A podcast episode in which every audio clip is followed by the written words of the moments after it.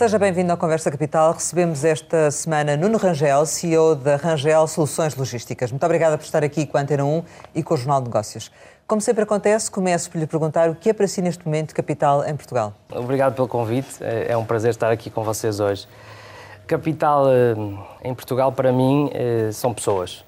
Eu acho que, primeiro de tudo, neste momento a gente precisa de proteger as pessoas, proteger a saúde e a vida das pessoas, mas ao mesmo tempo as pessoas continuam sempre a ser importantes porque são essenciais nas empresas. E eu acho que aí Portugal está bem posicionado, porque Portugal tem talento. E, por isso as pessoas, para, para mim, são o capital mais importante neste momento em Portugal. E eu diria sempre. E é muito importante que continuemos a investir, porque isto é uma forma de Portugal se diferenciar, é ter talento.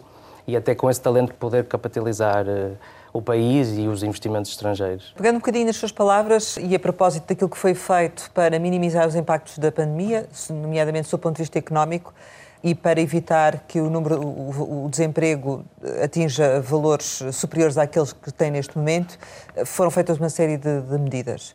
Eh, em termos gerais, como é que avalia essa, essa prestação e aquilo que foi feito para minimizar esse impacto? Eu vou fazer a avaliação eh, voltando atrás, exatamente há um ano, não é? E eu, na minha opinião, acho que as medidas foram muito úteis naquele momento. Ou seja, as empresas não estavam preparadas e, de repente, eh, a faturação de quase todas as empresas caiu muito, não é? 40%, 50%, não é? Dependendo dos setores, e algumas zero. Nós tivemos alguns casos de estabelecimentos que nós temos que foram a zero, pararam. E, e, isso é muito assustador porque nenhum uh, executivo, nenhuma pessoa que está a gerir uma empresa está preparado de um dia para o outro ir a zero, não é, não é normal, não, não, não, é? E eu penso que os apoios do governo foram muito úteis. Uma, primeiro, porque ajudou a manter o emprego, não é? O chamado layoff foi para ajudar a manter o emprego e isso acho que foi, foi vital, não é? E depois, obviamente, que também as moratórias, mas também os financiamentos, os chamados financiamentos Covid-19. Vê-se que estas medidas, o ano passado, foram muito úteis e foi o que ajudou muitas empresas a conseguir ter um, um bom ano ano. E agora preocupa o que pode acontecer no final eh, do ano, em setembro, quando terminarem essas moratórias, enfim, qual é que é a sua perspectiva? Sim, repare, eh, obviamente que a nós preocupa-nos muito. Eh, nós temos uma abrangência muito grande, nós temos em média mais de 20 mil clientes ativos, não é? Muitas dessas empresas são empresas exportadoras, porque nós fazemos chegar a carga normalmente a cerca de 200 países por ano e obviamente que é, é, essencial que as empresas, o tecido português esteja saudável. E obviamente que com o término das moratórias eh, é um momento de ver quais são as empresas que conseguiram ultrapassar a crise e que estão capacitadas financeiramente para continuar a operar, não é? Por isso acho que é um momento crítico para a gente perceber o que é que vai acontecer. É? Mas este, esta atitude do, do Governo agora de, enfim, permitir que alguns setores possam dar continuidade às moratórias e que outros possam sair, Portanto, criando aqui algum gradualismo, parece-lhe eh, a melhor estratégia? Eu, eu parece-me, porque assim, quer queremos, quer não, há setores que foram muito impactados, não é? Sabemos muito bem que Portugal, eh, há setores como a hotelaria, eh, não é? A, resta o, a restauração foram muito impactados, não é? Eu acho que esses terão direito a ter outro tipo de ajudas comparado com outras empresas, não é? Eu posso dar um exemplo concreto, obviamente que nós o ano passado na visão do início da pandemia e com a faturação a cair 40%, 50%, a nossa visão é isto vai durar um mês, vai durar dois, vai durar seis. Obviamente que nós, por exemplo, aderimos eh, às moratórias. Mas mal a atividade voltou ao normal, nós, por iniciativa própria, libertamos as moratórias. Já Tinham nos... capacidade para o fazer também, outros não terão, é? claro. claro. porque o nosso setor reagiu e a nossa empresa tinha capacidade. Naquele momento a gente teve que tomar uma decisão que é vamos proteger ao máximo a empresa, é? aceitando, aceitando todas as medidas que houverem, é? e depois vamos gerindo conforme a evolução.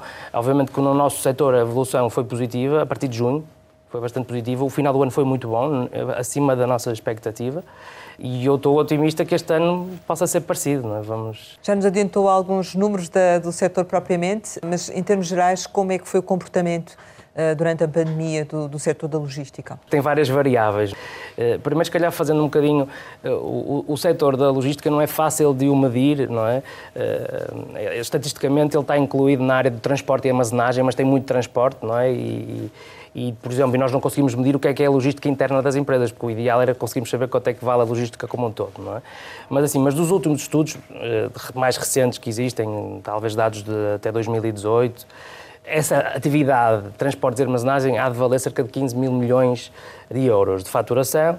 E, em média estão mais ou menos ativas 11 mil empresas, embora acho que é importante destacar, dessas 11 mil empresas, cerca de 70% só fazem transporte rodoviário e muitas delas são muito pequeninas, não é? E esta atividade deve representar cerca de 3% do total de emprego em, em, em Portugal, não é?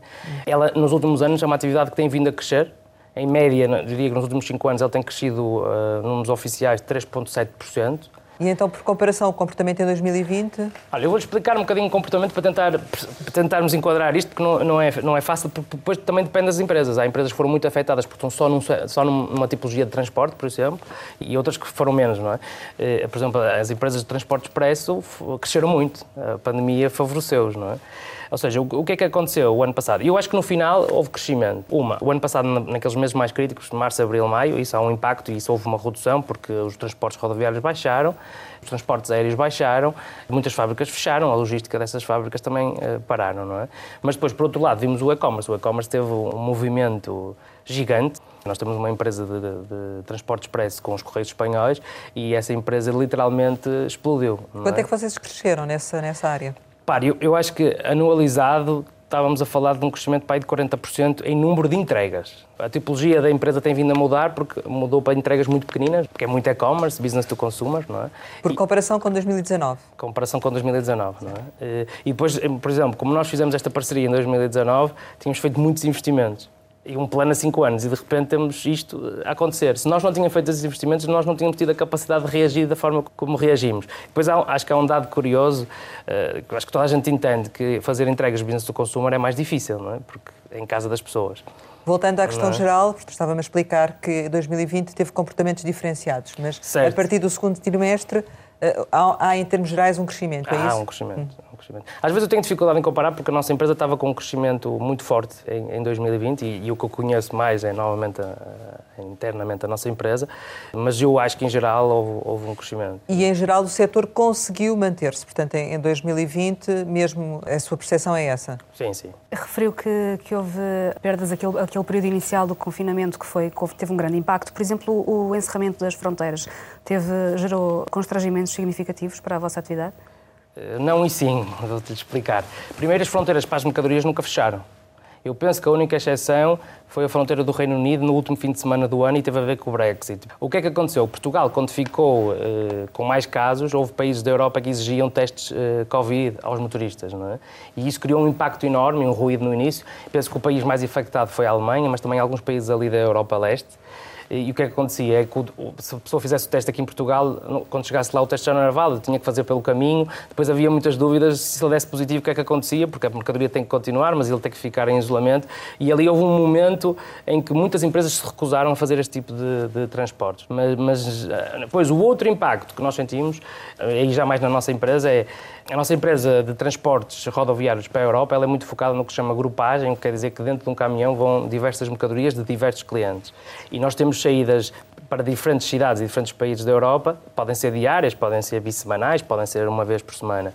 E obviamente que com a redução naquele período foi mais difícil, só as empresas mais bem preparadas é que conseguiram manter tudo isto em funcionamento e, ter, e ter, tiveram que reduzir o número de veículos, tiveram que reduzir o número de saídas, mas manter ativamente a possibilidade de exportações e das importações. Seja, Nós tivemos, logo no início, problemas em Itália, logo no início, porque a Itália, como sabem, começou lá muito forte uhum. e nós tivemos caminhões que chegaram à Itália e não tinham como descarregar, porque as pessoas dessas empresas não estavam nas empresas, não é?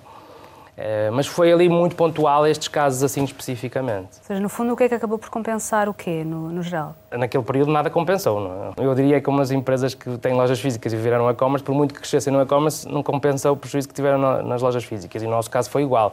A, gente, a única coisa que viu a crescer foi o e-commerce e outra coisa que nós fizemos uma grande operação, que foi trazer uh, aviões da China com, com os materiais de proteção, não é?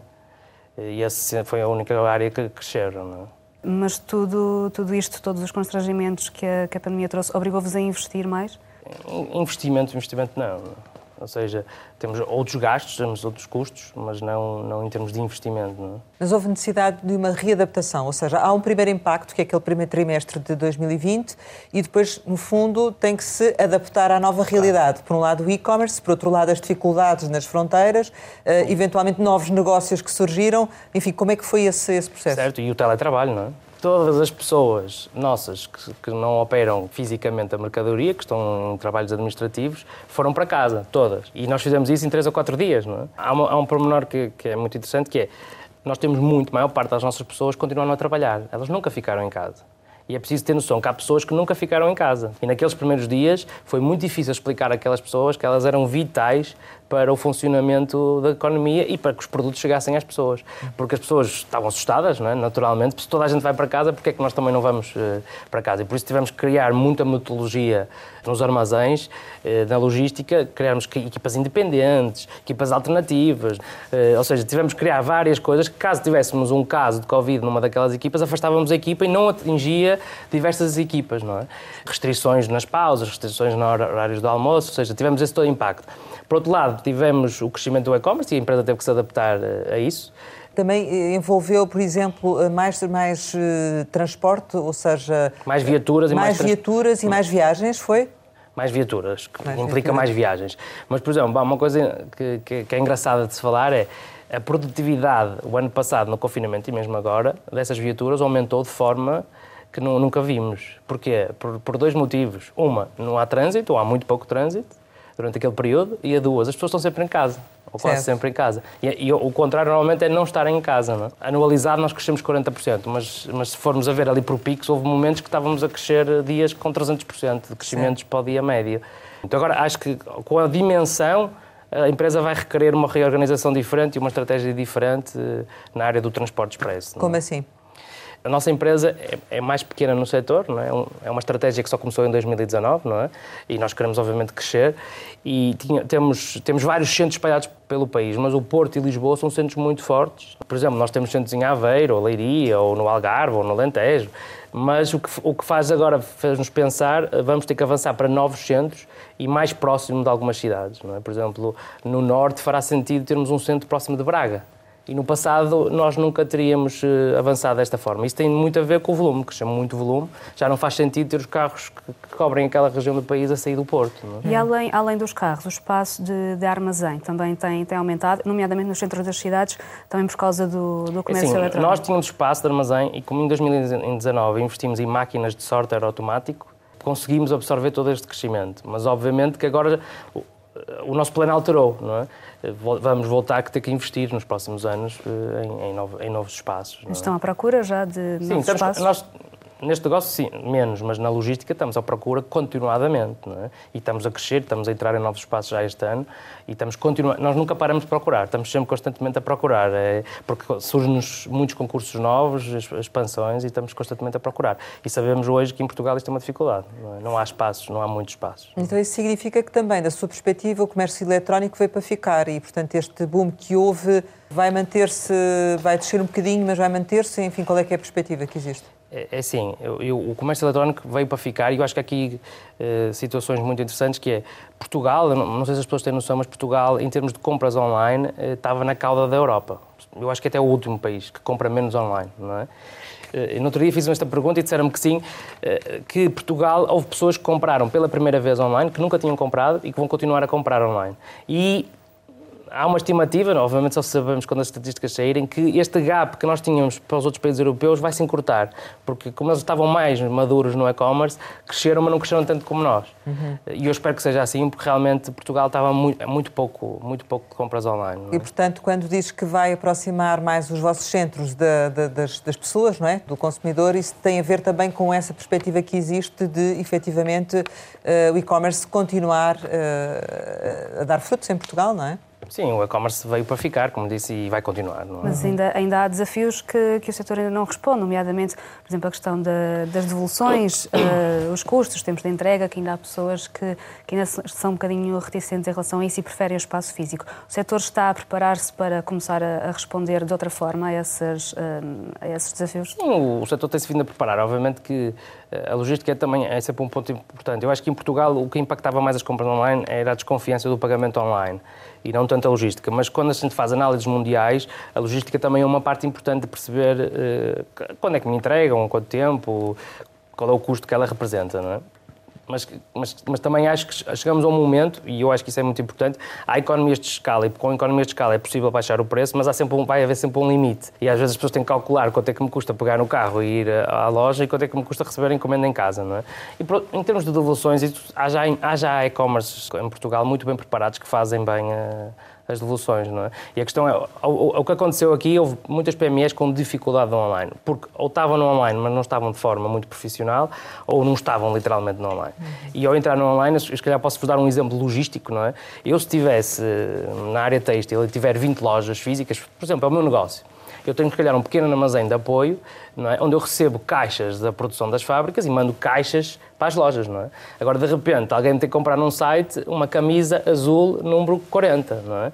é uma logística completamente diferente. E depois, por exemplo, nós, na nossa logística de e-commerce, há muitos clientes que têm embalagens muito cuidadas, que têm mensagens personalizadas. Ou seja, isto tudo conta, não é? A gente, quando abre a caixa, tem que sentir-se bem, não é? Já não é como antigamente, que era quase pôr o produto dentro da caixa e entregar, não é? Referiu, referiu há pouco que o crescimento das encomendas no ano passado rondou os 40%. Este ano, no primeiro trimestre, com o segundo confinamento, tem ideia se, dos números? É, é assim, tenho uma ideia, uma coisa que é muito interessante. É, o, o normal seria chegar a, com o pico do dezembro, não é? Chegar a janeiro e decrescer, e não decresceu. Está na mesma, no mesmo ritmo de número de entregas que estava no ano passado. Vocês uh, também têm uma aposta, já tinham uma aposta grande na saúde, acabou por, uh, nesta altura, ser fundamental, nomeadamente, já falou na questão das máscaras, mas também na, na parte das vacinas. Qual foi o comportamento dessa área em 2020 e agora no primeiro trimestre de 2021? Sim, essa área, essa área tem um comportamento também muito interessante. Ou seja, esta área no início, eh, no início, logo, logo, mal começou o confinamento, eh, o número de pedidos bateu recordes como nunca tínhamos visto. Ou seja, as pessoas o que é que fizeram? Foram às farmácias comprar aqueles medicamentos que tomam regularmente. Por isso nós sentimos um pico enorme eh, logo nas primeiras semanas do, do, do primeiro confinamento. Estamos é? a falar de que níveis? Eh, tem ideia? Ah, chegamos a fazer o dobro do que fazíamos, não é? Eh, chegamos a, fazer de alguns produtos muitas quantidades que não é normal. Não é? Houve rupturas em algum momento ou receio não. disso? No nosso, no nosso caso, não, não, não houve.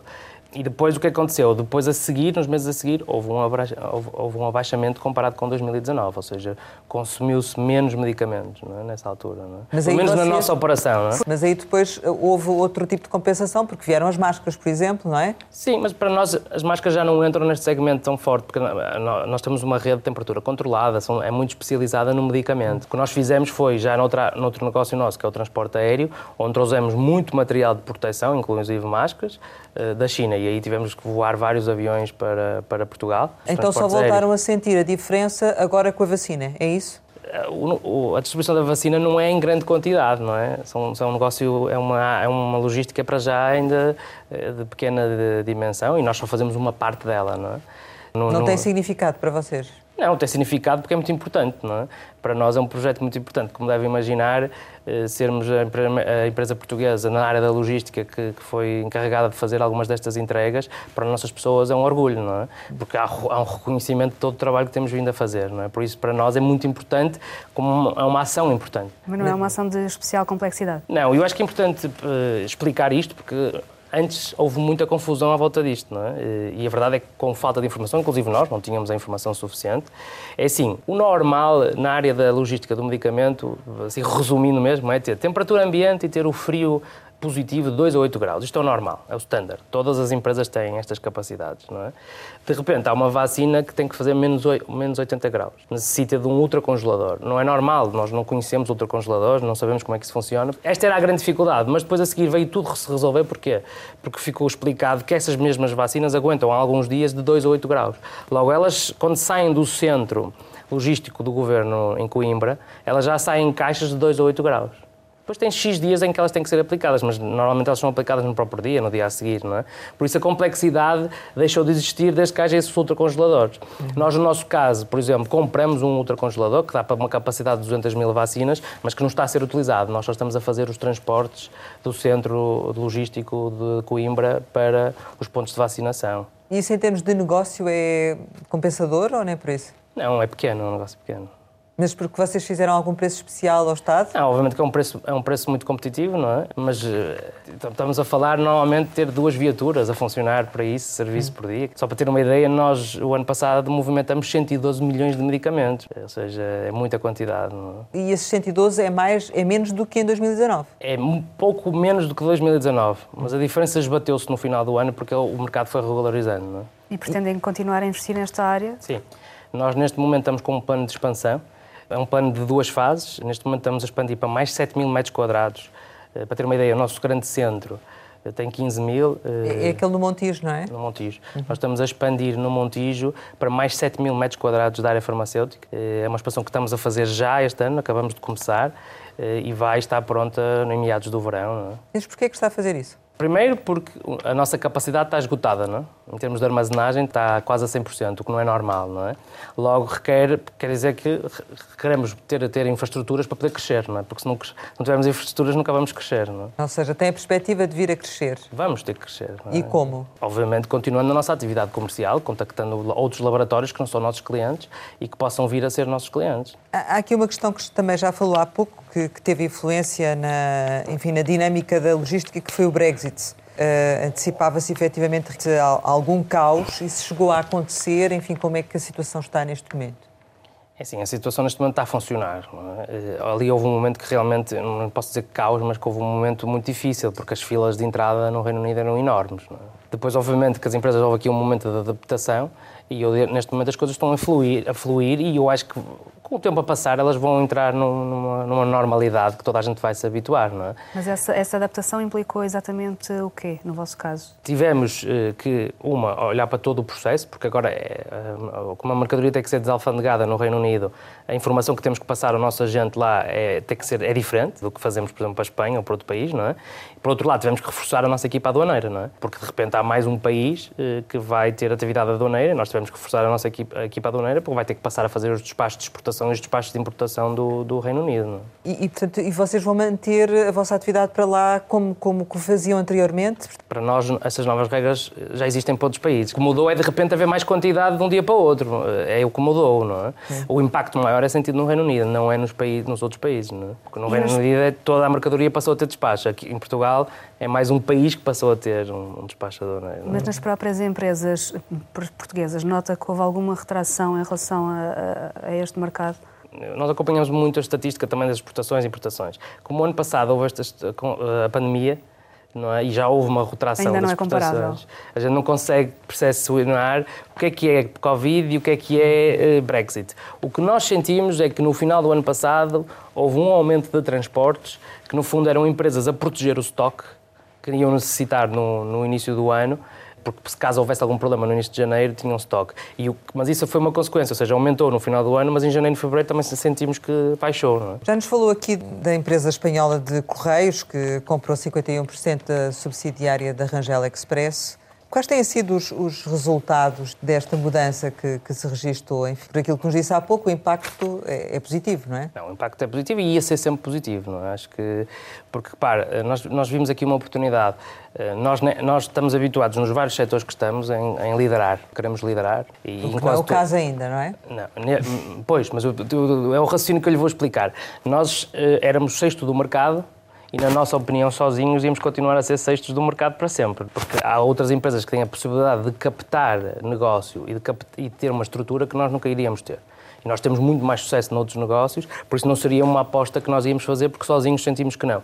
E por isso esta parceria fez todo o sentido. É? Nós já éramos o, o, representante dos Correios de, de, Espanha em Portugal, antes de haver a parceria de, compra dos 51%, não é? e para nós fez todo o sentido. E houve um investimento forte, porque obviamente que eles, eles têm um know-how e uma capacidade que nós não tínhamos sozinhos. Não é? E foi muito importante, porque nós sentimos isso de alguns clientes, foi eh, a alternativa que agora há no mercado, há uma alternativa mais forte. Por outro lado, para nós a empresa foi muito interessante porque vocês devem imaginar, neste momento, se nós estivermos a falar de um negócio da China, de e-commerce, e ele vai, vai negociar a cada país um operador, é muito normal que ele vá a Madrid e negocie a Península Ibérica. E esta sempre foi a ideia que nós tivemos a fazer esta parceria e realmente ela veio-se a concretizar. Porque há muitos negócios que eles ganham em Madrid, na sede dos Correios Espanhol, e que depois chegam a Portugal, não é? E por isso isto foi a grande vantagem de nós estarmos associados com ele, a eles e também demonstra, uh, acho eu, que é possível fazer parcerias e às vezes ter 49% de uma coisa muito maior é muito mais interessante. É? Mas são, são o sexto e ambicionam chegar a que, a que nível? É possível chegar ao, ao pódio? Vamos caminhar nesse sentido, não é? Mas tudo, tudo, demora, tudo demora o seu tempo. Relativamente à questão do CTT, enfim, vocês encaram o CTT como um, um outro concorrente ou, ou o concorrente? Na área do transporte expresso é um dos concorrentes. Não é? Hum. Não, é, obviamente que é um concorrente de referência, mas há outros, não é? E, mas sendo um, a Correios com quem vocês têm a parceria é o equivalente ao CTT em Espanha, em termos de dimensão, e numa altura em que, em que está a decorrer o, o processo que vai definir os, os moldes do próximo contrato de concessão do, do Serviço Postal Universal em Portugal, estariam disponíveis para se apresentarem a concurso? Para, eu penso que para já não. Não é uma área que eles estejam interessados, não é? mas, mas não seria a pessoa ideal para responder. Agora, quando estivermos a falar de dimensão, eu acho que temos que, na minha opinião, e isso foi para nós muito importante, os Correios de Espanha têm uma presença em Espanha eh, superior, na minha opinião, à, à, comparação com o CTT, não é? Estamos a falar de uma empresa muito grande, que tem cerca de 50 mil pessoas, não é? É uma empresa dominante no mercado muito forte e, como sabem, há uma diferença, é uma empresa estatal, não é? Tem alguma opinião formada sobre a possibilidade da reversão da privatização do CTT? Sinceramente, acho que não faz sentido, não é? Na minha opinião, mas, mas não tenho assim uma opinião formada que sobre isso. Não é? Isso para vocês também não faria diferença? Não, não faz diferença. Não, nós vamos, é como, para eles também não fará diferença. Não é? As pessoas estão no mercado a concorrer livremente. Não é? isso não... Então diga-me outra coisa, e teriam interesse, por exemplo, eh, na posição da TAP na Ground Force? Eh, não. Assim, a resposta a frio, não é? Sem pensar, nunca ninguém me fez essa pergunta, mas não. E porquê? Não, não achamos que seja um negócio, eh, se calhar, talvez interessante para nós, não é?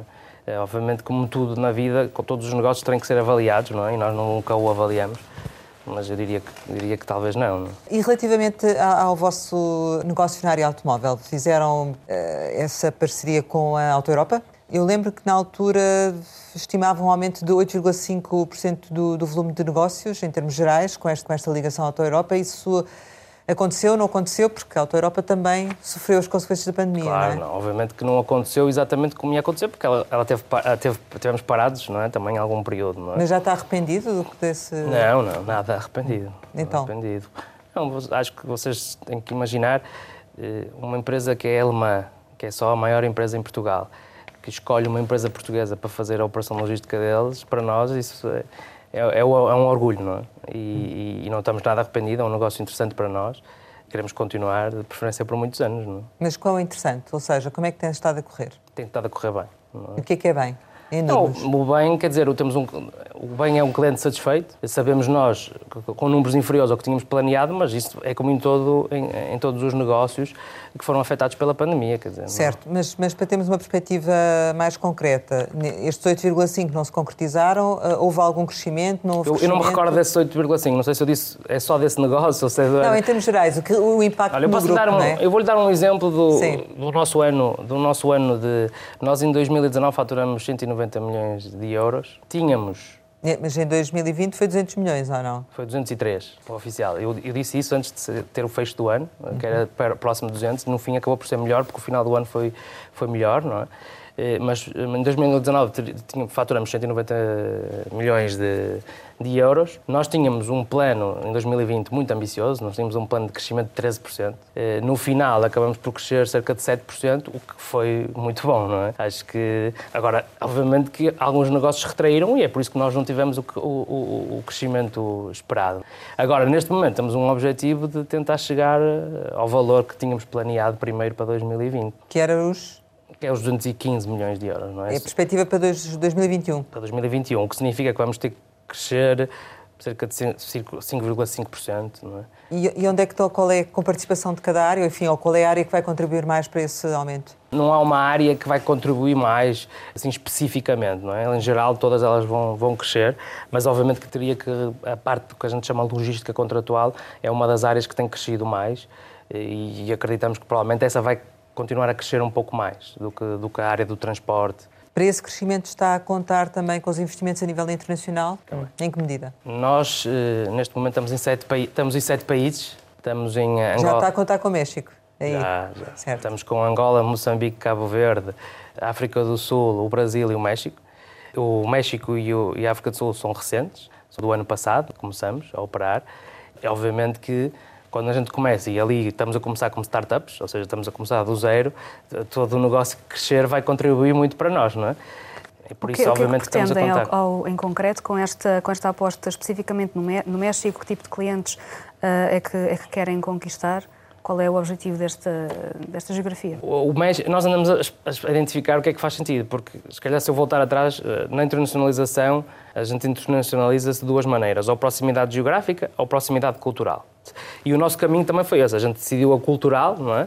E agora estamos a dar o primeiro passo, uh, ao mesmo tempo, para dois países, a África do Sul e o México, que não tem nada, não tem ligação nenhuma específica a, a, a Portugal, não é? E, por isso é um desafio eh, é um desafio superior. Mas se nós temos a ambição de nos tornarmos a primeira grande multinacional de logística portuguesa, eh, temos que fazer isso, não é um passo que tínhamos que dar, não é? E, e aí estudamos a América Latina e identificamos que o México era o país que poderia ser mais interessante para nós. E um, um, dos pontos muito principais é que tem uma indústria muito forte.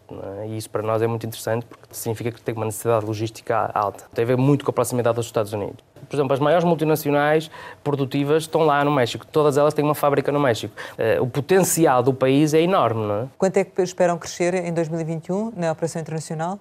especificamente na operação internacional, podemos estar, por exemplo, com a causa do, da África do Sul e do México, percentualmente estamos a crescer muito, mas não faz sentido num global. Não é? não, e no global, não, quanto é que pesa a operação internacional pouco, para o grupo? Pesa pouco, pesa 15%. Mas quer que seja mais, é isso? Claro, repare, nós tinha, uh, tínhamos um objetivo antes de fazê-la crescer mais e ela não tem, não, não, não tem crescido mais porque realmente a gente tem tido um crescimento muito forte em Portugal. Não é?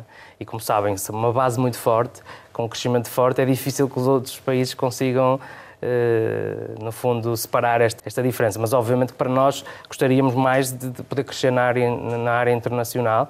E acho que aqui é importante porque eh, em Portugal acho que às vezes esquecemos um bocado, falamos muito de internacionalização e às vezes confundimos com exportação. No nosso caso estamos a falar de internacionalização, é ir num país e abrir uma empresa lá e prestar os serviços lá, não é? Eh, que é um desafio difícil, não é? Numa altura em que estamos à espera que Bruxelas aprove o plano de recuperação e resiliência, o que é que, do vosso ponto de vista, esperam que esse plano possa trazer para Portugal e que seja vantajoso para o setor? Esse, esse, esse, plano uh, vai, em alguns pontos, ser vantajoso para o setor, embora o plano não tenha nada assim muito específico sobre a área da, da logística, mas toca em vários pontos. Eu acho que há uma parte muito importante que, que está no plano, que é a questão de, de, sustentabilidade e do ambiente, e isso acho que vai, obviamente, avançar para que haja veículos menos poluentes, principalmente no last, no last mile. Vocês estão a fazer esse, esse caminho da conversão da frota? Nós não, temos, não estamos a fazer esse caminho porque ainda não conseguimos encontrar eh, carros que estejam capacitados para aguentar o número de quilómetros que, que temos que fazer. Ainda não existem? Não, quer dizer, existem carros, mas têm uma autonomia que ainda não é suficiente para o que a gente precisa. Não é? Já fizemos vários testes e estamos, eh, obviamente, interessados nisso. Não é? Mas voltando agora, à questão do PRR, Depois, depois acho que, pronto, obviamente, como vai haver criação de, vai haver investimento e vai haver criação de, de, de, empresas, isso vai sempre ajudar a logística. E depois acho que há outro ponto importante que é a digitalização. É? A digitalização acho que vai ajudar também as empresas de transporte e de logística a se tornarem mais competitivas, mais eficientes. Depois há, obviamente, algo mais a falar dos investimentos na, na ferrovia, porque eu acho que pode, pode se tornar uma alternativa. Eh, nós temos muito pouco transporte ferroviário, não é? No total, o transporte ferroviário não representa mais de 4% do total dos transportes e eu acho que há aqui uma oportunidade de, nos próximos anos, podermos desenvolver isso. É? Mas, no geral, acha que o plano dá, dá resposta às necessidades do setor privado? Falou-se muito nisso, que era muito focado no público e que o privado tinha ficado um pouco para trás. Concorda? Se calhar não diria um pouco para trás, mas obviamente que o plano pode ser sempre melhorado, não é? E se eu focar na área que eu conheço, que é a área da logística, obviamente que ele pode, pode ser melhorado, mas eu acho que o importante focar é, se calhar se nós pensarmos um bocadinho, fala-se também muito de reindustrialização da Europa, não é? E, e, a logística tem que existir, não é? E a logística tem que ser competitiva. E eu acho que tem que se pensar em tudo isto em conjunto, não é? E por isso eu acho que há pode haver momentos de melhorar o plano, de se focar na competitividade logística. Por outro lado, falamos muito no digital, mas a logística é física, não é? Ela continua a ter que existir, eh, por isso é preciso haver investimentos também nessa área. Por isso acho que aqui é muito importante que haja uma competitividade logística, porque isso também, imaginemos, para atrair capital estrangeiro para investir em indústrias em Portugal, é importante que eles vão avaliar qual é a nossa capacidade logística, não é? Vocês têm uh, capital estrangeiro que continua interessado na, na, no, no, vosso grupo? Como deve imaginar, nós somos, na nossa área, líderes em Portugal e somos uma empresa muito interessante. E nós concorremos, mesmo em Portugal, contra as maiores empresas do mundo de logística. E estamos a falar de empresas que, de muita, com outra dimensão que não tem nada a ver com a nossa, não é? E vocês próprios têm planos para crescer através de aquisições? Estão a olhar para o mercado nesse, nesse sentido? Por exemplo, na área das encomendas, que, que está acrescentando?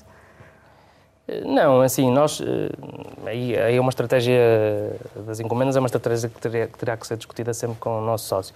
Mas nós, em regra geral, nunca fizemos muitas aquisições, não é? E quando foram, foram muito pequeninas e muito instrumentais. Agora, eu nunca posso dizer que sim ou que não, eh, porque isso é sempre uma oportunidade, não é? Eh, obviamente que nós estamos sempre atentos no mercado, não é? Se houver uma oportunidade, obviamente que sim desde que isto seja apelativo e que encaixe na nossa estratégia. Não, é? não há, portanto, em concreto nenhuma em vista não, para não. este ano? Também, se, não, se houvesse, eu acho que não lhe dizia, mas não, não temos nada assim.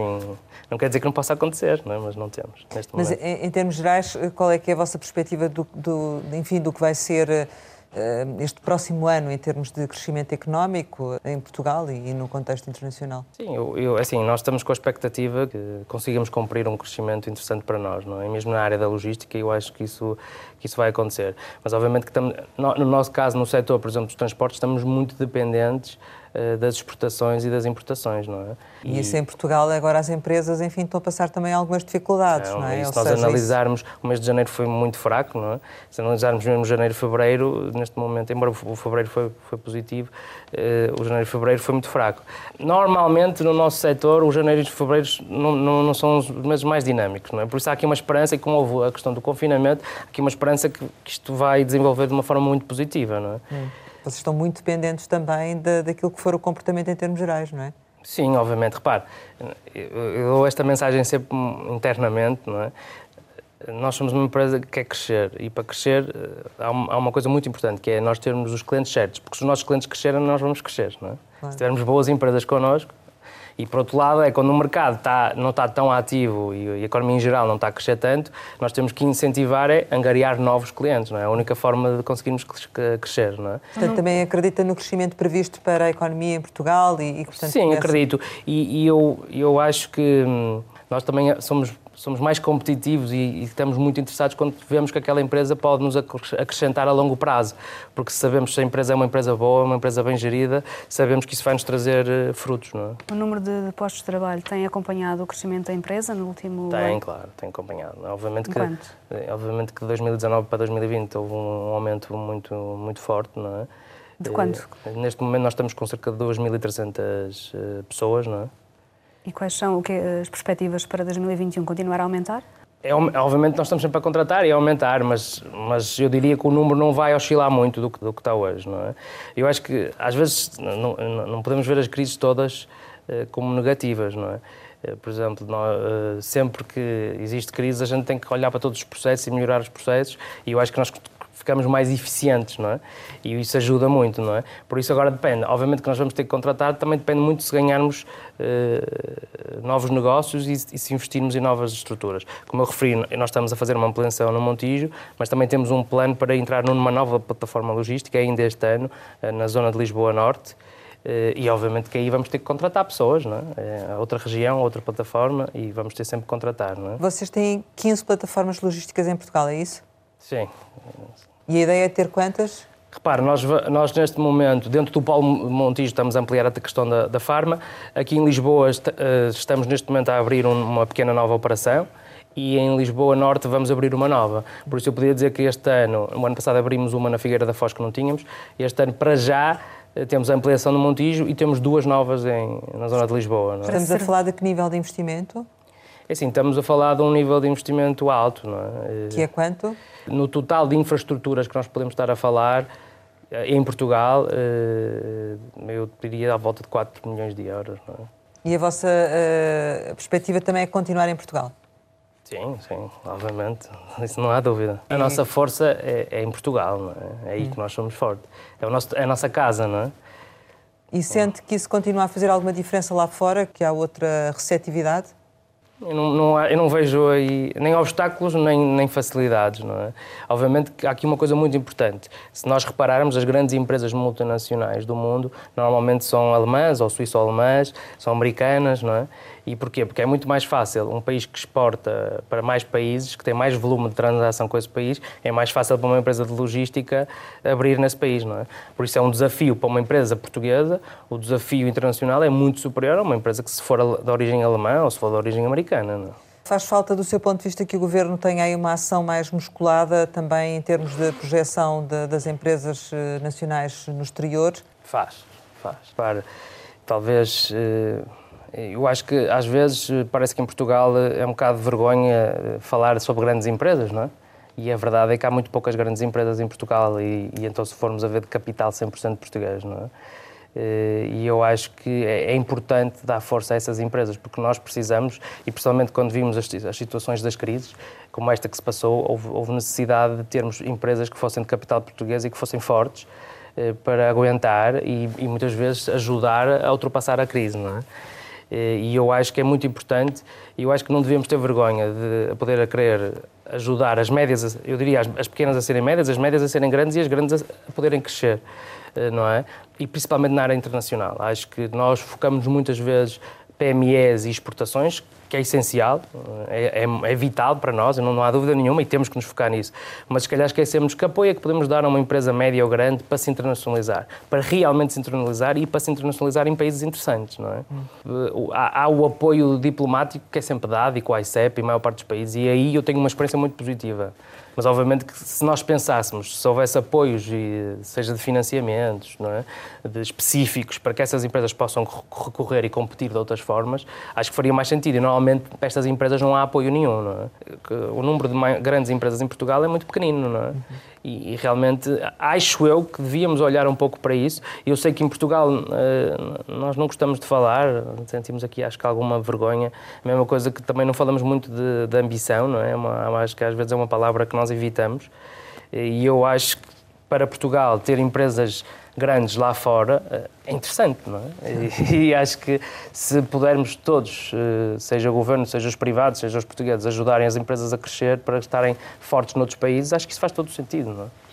Uh, chegamos ao final e, como habitualmente, costumamos lançar algumas palavras para uma resposta rápida. A primeira é Eduardo Rangel. É, é, o meu pai e, na minha opinião, foi, foi visionário no, no negócio. Não é? Porto. O Porto é a minha casa, é a minha cidade e é onde eu gosto de viver. Corrupção que era uma palavra que nem devia, nem devia existir, não é? é inaceitável. Novo banco? Tenho, na minha opinião, um, um presidente executivo, um executivo muito competente. TAP? A TAP, neste momento, é, obviamente que é um problema. Eh, foi uma decisão uh, difícil de tomar por parte do nosso governo, mas eu acho que era uma decisão que, te, que tinha que ser tomada. Não é? Lifestyle? É moda, é férias, não é? Família? Família é tudo, não é? Tenho uma filha e vou ter outra agora em breve e para mim família é tudo. É pena às vezes não podermos dedicar-lhes o tempo que é necessário. Sonho? O sonho, ah, eu acho que é conseguir que a Rangel, mantendo 100% de capital português, possa ser a primeira grande multinacional de logística, não é? Portugal? Portugal é o nosso país, é onde eu gosto de viver e eu, e eu tenho muito orgulho de ser português. Não? Nuno Rangel, muito obrigada por ter estado aqui com a Antena 1 e com o Jornal de Negócios. Pode rever este Conversa Capital com o CEO da Rangel Soluções Logísticas em www.rtp.pt. Regressamos para a semana, sempre neste dia, esta hora, e claro, contamos consigo.